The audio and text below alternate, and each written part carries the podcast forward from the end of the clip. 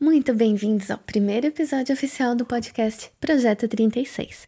Eu sou a May e nesse episódio eu gostaria de fazer com vocês uma reflexão em voz alta sobre problemas. O que é problema? O que, que define um problema? Parece uma coisa simples, meio óbvia talvez. Ah, problemas, vamos falar de problemas. Só que essa dúvida tem pairado sobre minha cabeça desde que eu conversei com minha terapeuta há uns dias. Eu voltei a fazer terapia há pouco tempo e já na primeira consulta saí despejando um monte de coisas em cima dela. E uma das coisas que chegou na conversa logo no início foi o fato de eu me culpar por usar o tempo dela com uns problemas bobos, pequenos, os meus, no caso, estava me referindo. Essa parte da conversa nem foi novidade, já tinha escutado de outros terapeutas antes e até discutido com amigos, mas quando uma pessoa recebe um diagnóstico de uma doença, de algo difícil de tratar ou simplesmente lidar, como é o caso da depressão, isso mexe muito com a cabeça. Quando eu fui diagnosticada com depressão, foi muito, muito difícil para mim. Eu custei muito a aceitar a minha nova condição. Ainda hoje, hoje eu já consigo reconhecer que eu tenho esse problema, que eu tô depressiva e tô tratando, mas não posso negar que ainda me sinto envergonhada de falar sobre isso. Porque a gente já vive num mundo sujo, cheio de injustiças. Estamos vivendo uma pandemia agora, tá todo mundo sofrendo junto. Nunca a frase isso acontece com todo mundo fez tanto sentido, foi tão literal. Em muitos países, eh, no Brasil, por exemplo, em algumas regiões, a vida já foi sempre tão difícil, muito antes de aparecer esse vírus. E agora, nessa pandemia, as pessoas estão tendo que aprender a lidar com algo que ninguém sabe ainda direito como lidar. O mundo está aprendendo, está testando o que pode ou não fazer. E é muito assustador. E como eu dizia antes disso tudo aparecer, as pessoas já lidavam com problemas, doenças terríveis como câncer, HIV, esclerose múltipla, AME. Eu sempre ouvi em programas de rádio e até no Instagram muita gente fazendo vaquinhas, pedindo doação de sangue e ajuda para tratamento de bebês que já nascem sofrendo, tadinhos. Pensando nessas coisas todas e observando as pessoas com dificuldades financeiras, pessoas que sempre trabalharam pra caramba, mas ainda não têm direito como comprar o que comer, porque tem que garantir o aluguel ou o sustento dos filhos, porque pai e mãe são assim, né? Colocam sempre os filhos na frente. Mas essa volta toda que eu dei foi para dizer o seguinte: que uma das coisas que eu precisei discutir com a terapeuta foi isso de eu, eu me sinto mal falando aqui contigo sobre esses meus problemas bobos, porque tem tanta gente sofrendo tanto, pensando em suicídio, com alguma dessas doenças terríveis ou problemas financeiros que talvez não esteja afetando assim, mas alguém da família. E eu aqui falando dos meus problemas que não são nada. Eu não vou negar, mesmo conversando isso na terapia, eu me pego pensando isso de vez em quando. Eu vejo meus problemas tão minúsculos perto de coisas que as outras pessoas encaram no dia a dia mas não é por isso que esses problemas devam ser desmerecidos, nem mesmo por mim, ou principalmente por mim. Cada um carrega sua bagagem pela vida.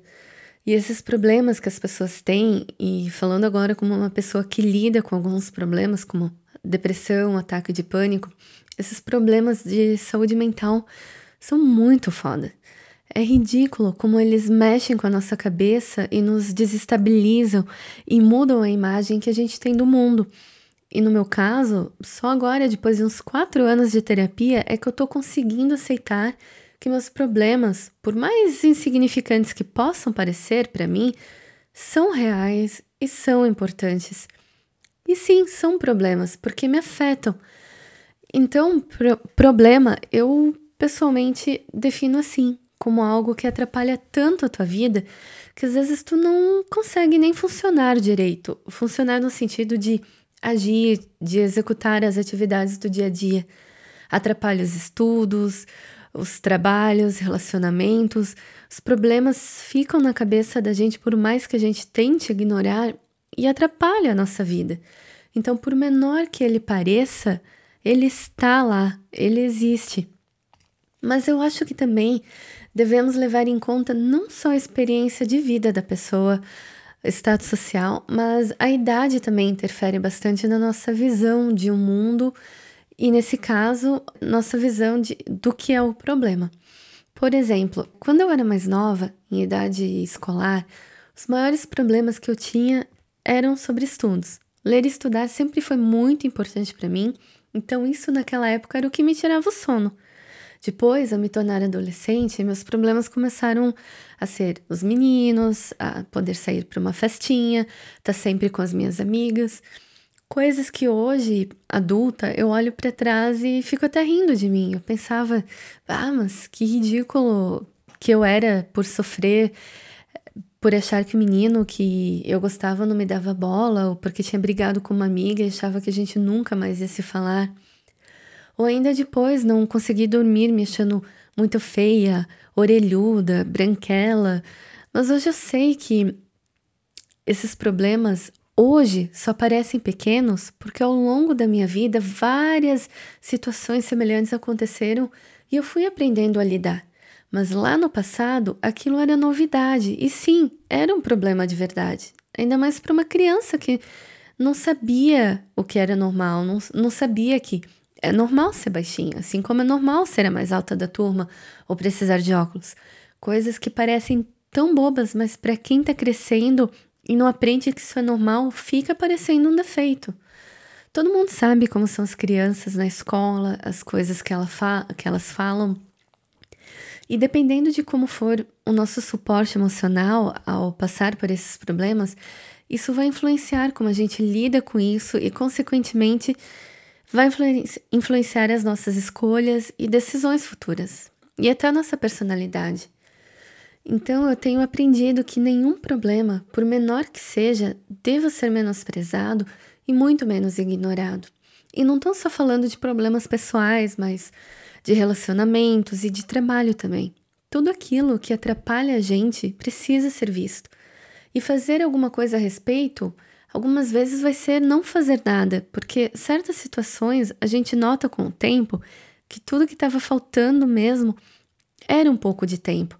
Um dia para o chefe mal-humorado estar mais alegre, ou para o namorado estressado relaxar.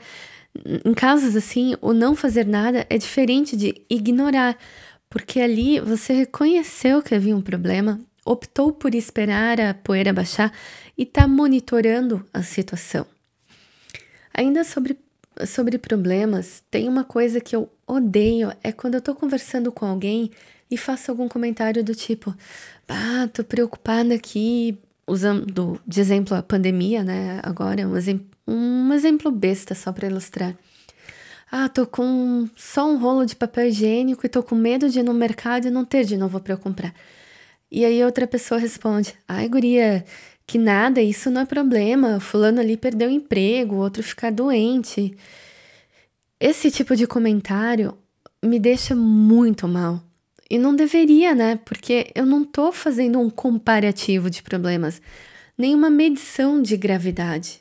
Não, eu não tô dizendo que o meu problema é maior ou mais importante, eu tô simplesmente no momento expressando aquela minha preocupação em não conseguir fazer a minha higiene pessoal caso eu não consiga comprar mais papel higiênico. E às vezes, guardar essas mini preocupações começa a, a aglomerar e vira um bolo de problemas que deixa parecendo que não tem mais luz no fim do túnel. Essa ansiedade que vai gerando com o tempo começa dali, de um simples problema não resolvido. Por isso eu gostaria de compartilhar com vocês essa minha ótica. Mesmo que a gente empregue por muitas vezes de maneira errada o substantivo problema, usando ele para descrever uma preocupação, um contratempo, enfim, se alguém chegar em vocês e comentar que está com problema, Não subestime, não menospreze as dificuldades dela, pois a gente nunca sabe de fato pelo que o outro está passando. Mesmo os nossos pais, parceiros, melhores amigos, as pessoas mais próximas que a gente acha que conhece 100%, todos guardam vergonhas e dúvidas dentro de si e dizer para a pessoa que isso que ela está passando não é nada só aumenta o sofrimento dela.